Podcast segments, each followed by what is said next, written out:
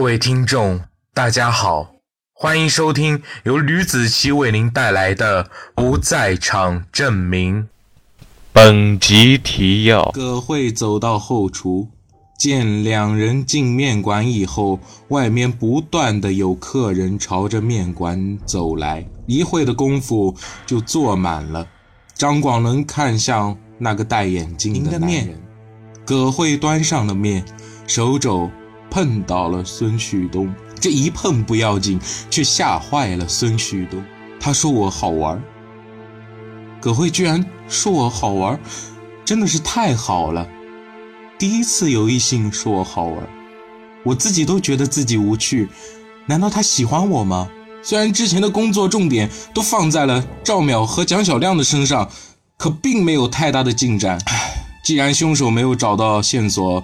那么，糖醋咱们只能从现场旭东用包顶着脑袋进行排查了。这雨说下就下，真是的，谁说不是啊？咱们结婚吧，走，别耽误我们做生意。葛慧推嚷着那个孙子问：“不是，我是来消费的。嘿，嗯，这钱你拿好，嗯，还钱吧，呃，一笔勾销吧，呃，一百块钱够不够？”葛慧来到戴眼镜男人的身前，先生，你吃什么呀？男人害臊的一脸绯红，就像被寒风吹的那么红，憋了半天才吐出了三个字：“啊，猪肚面。”嗯，稍等啊。葛慧走到后厨。见两人进面馆以后，外面不断的有客人朝着面馆走来，一会的功夫就坐满了。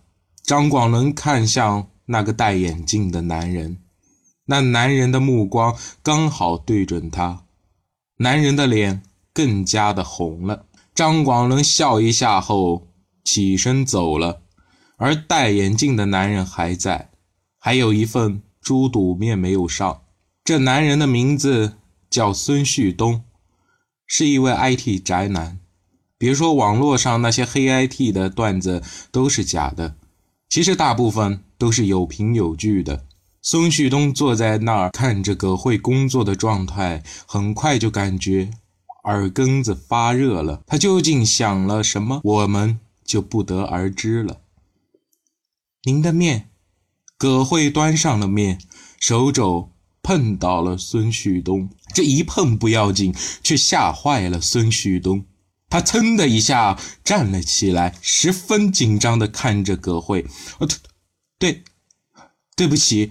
他结结巴巴地说出了三个字：“你这人真好玩，应该我说对不起的。”葛慧赔礼后，转身进后厨忙活起来了。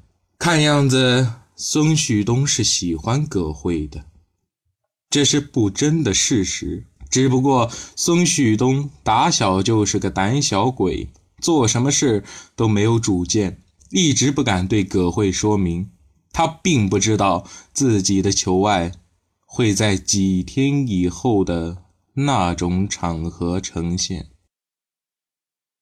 孙旭东在心里暗喜，心想：他说我好玩，葛慧居然说我好玩。真的是太好了！第一次有异性说我好玩，我自己都觉得自己无趣。难道他喜欢我吗？孙旭东有一口没一口的吃着面条，居然连汤都喝得一滴不剩。本来想再买一份，可因怕葛慧知道他自己的饭量大被取笑，便自顾自的走了。两天后的报告会上，案子一点进展都没有，这可苦了端远。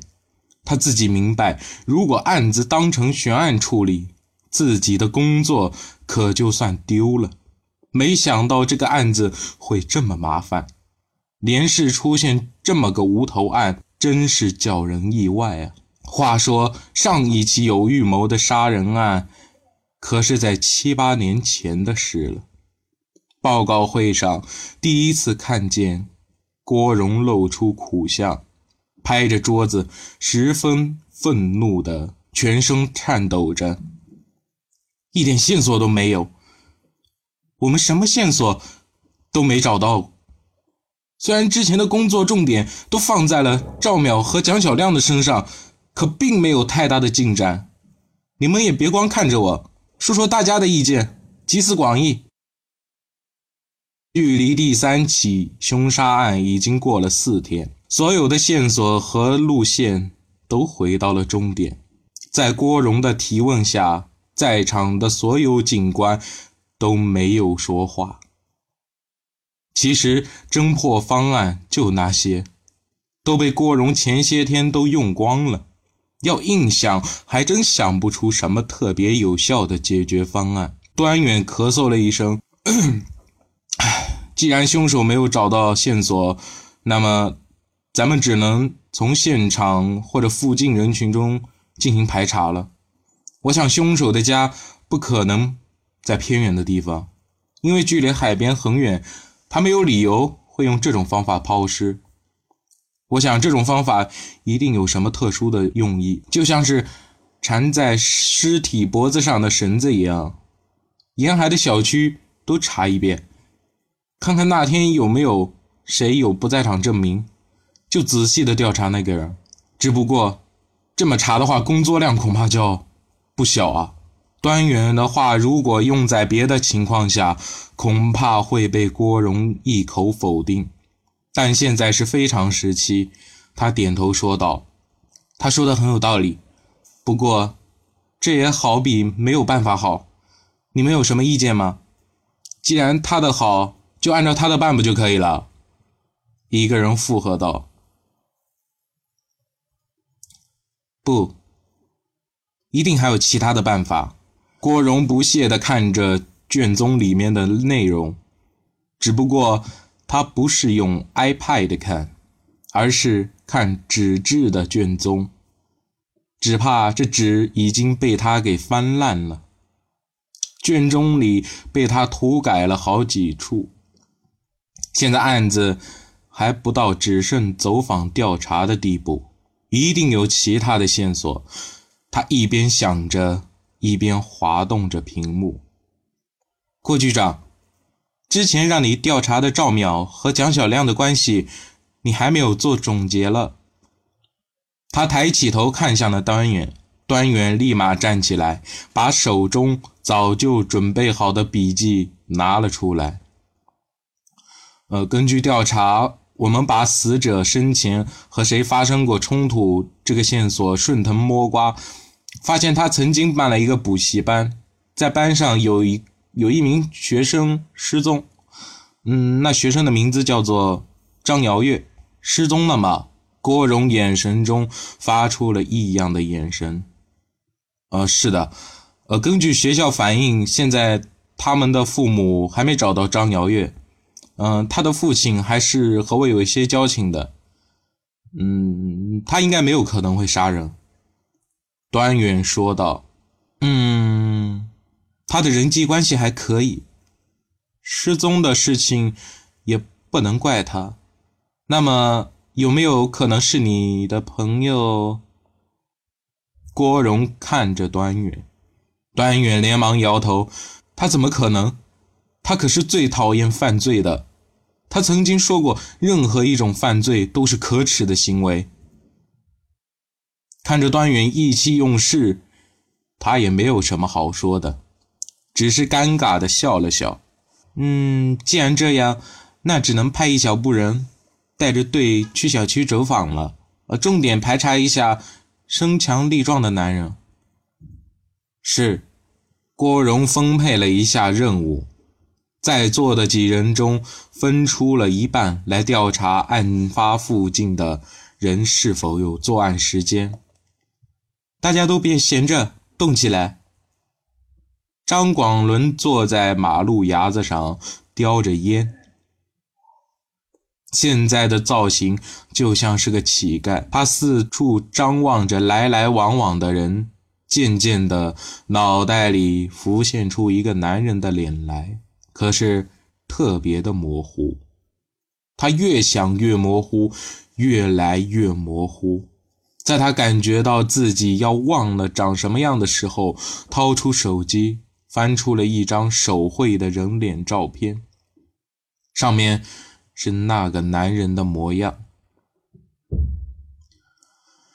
啊，都快一年了，月，你在哪？张广伦还是当初一副恼怒的表情，悔不该让自己的女儿去参加这个补习班。风又起了，人们加快了步伐，雨水滴滴答答的落下。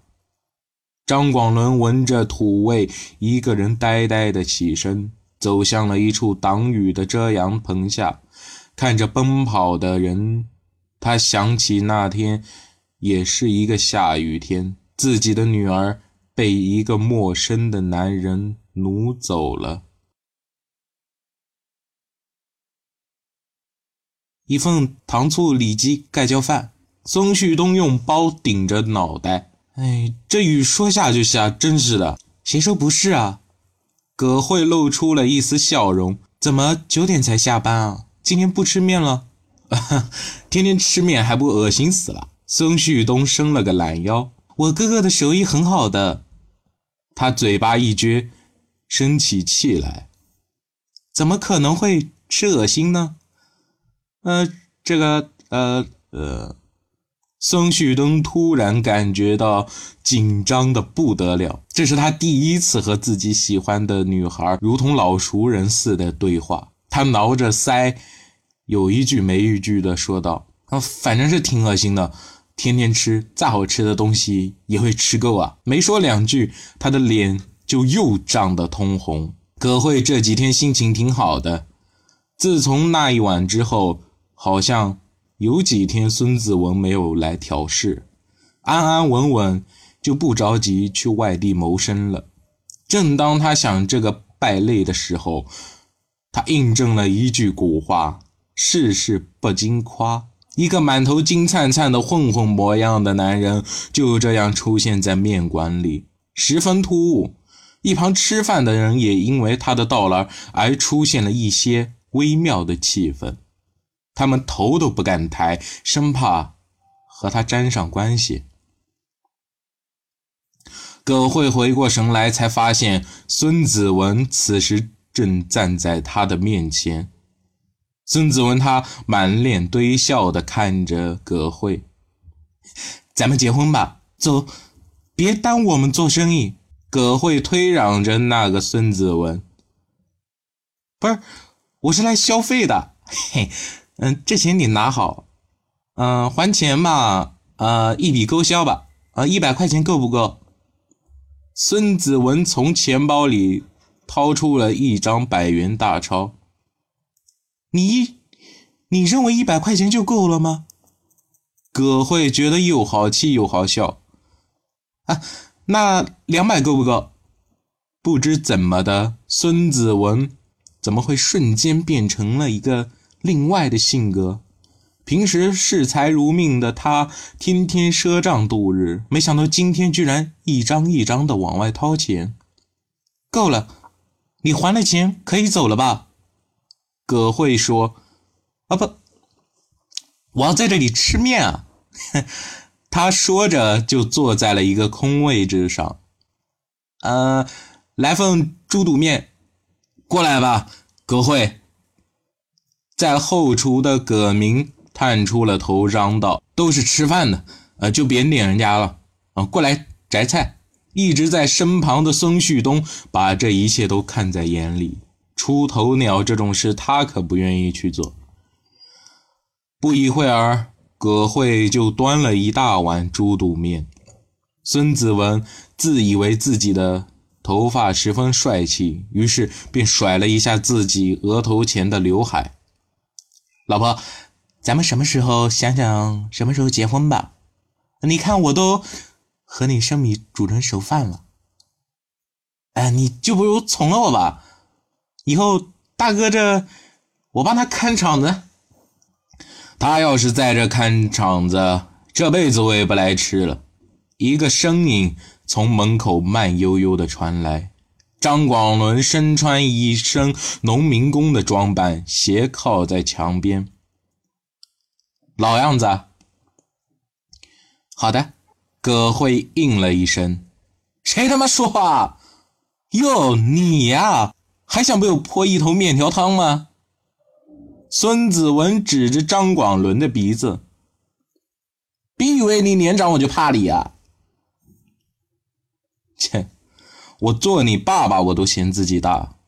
张广伦把手挥过去，对，孙子文先是应了一声，然后才发现眼前的农民工居然说自己适合做他的孙子。你他妈的敢再说一遍！他一只手就把张广伦从位置上拽了起来，毫不客气地瞪着他。看样子就像是要打架的模样。街坊邻居见他这样，有一个年长的人要来劝架：“小子，他年纪可比你大。”张广伦摇头阻止道：“不碍事，秋后的蚂蚱笨的不了几天。”说话间没有正视孙子文的双眼，可是突然他直视了孙子文。眼中充满了冰冷空洞的眼眸，那看穿一切的态度。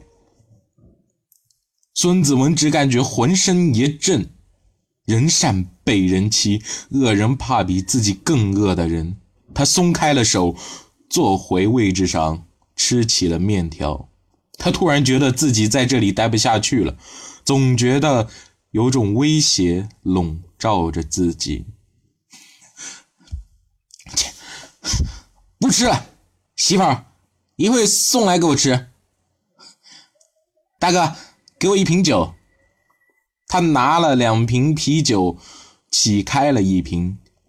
一会儿送到在海一方的沙滩，我在那等你。不送。葛慧说：“不，你一定要送。”孙子文没有给葛慧回答的机会，一溜烟的跑了。张广伦一副事不关己的模样，吃着桌上的面条，不断的看着钉在墙上的电风扇旁的石英钟时间。九点半了，他喝了最后一口汤，抬头看了眼葛慧，就看见葛慧一个人站在了收银台前，口袋附近传出了一闪而过的匕首光泽。他又拿了把匕首，把那匕首放进了口袋中。葛慧，要不我送吧，我帮你送。葛明说：“哥，你就在这待着吧。如果你去送餐的话，他肯定不会买账的。”葛慧提着一个一次性的快餐塑料碗出了门。呃。老板，结账。张广伦也跟着他的脚步前后脚出了门，只不过他们的方向一个向西，一个向东。孙旭东看着石英钟，吃着面，看着石英钟，吃着面。一分钟，两分钟，直到五分钟，他受不了了，放下了手中的碗筷，跑到了。柜台前付了账，一路小跑着朝着在海一方主题公园方向前进。海风特别的大，吹得人心烦意乱。虽然没有真正意义上的入秋，可是，在海边城市的人们却早早地感受到了秋天的凉爽与寒冷。在风中行进的葛慧的影子，就像是被风吹动的火烛。摇摇欲坠，风把海水的咸湿气味吹得更远。他踩在松软的沙滩上，漫步走向了海边，孤独的孙子文的身边。此时，孙子文正有一口没一口地喝着酒。你的面，葛慧把外卖小心翼翼地放在了沙滩上。孙子文的身体颤抖着。他抬起微醉的脸，上面挂着两眼泪滴。葛慧，对不起，我前些天太过激了，你能原谅我吗？这事就算了，谁也没有错误啊，以后别再烦我们兄弟两个人就可以了。葛慧他就要走，可孙子文不干了，一把抓住了葛慧的身子，拽着他的衣角，用力的爬了起来。葛慧，我真的是喜欢你，和我结婚好吗？对不起，我不喜欢你。葛慧推开了孙子文，你是因为我是二流子吗？孙子文说：“不是，请你放尊重点。”不，他似乎喝醉了，力气有些大的把葛慧的胳膊弄疼了。葛慧红着脸推开了孙子文：“你弄疼我了，你要接受我的道歉。”孙子文说：“我们结婚以后，我会改的，我会去找个稳定的工作。”葛慧把眼睛上挑，一副。不屑的模样。我和你说了，放开我！他用脚把孙子文蹬得趴在了地上。我求求你了，别这样好吗？我真的是错了，饶了我行吗？不知道怎么的，他突然一时兴起，抱住了葛慧的身子。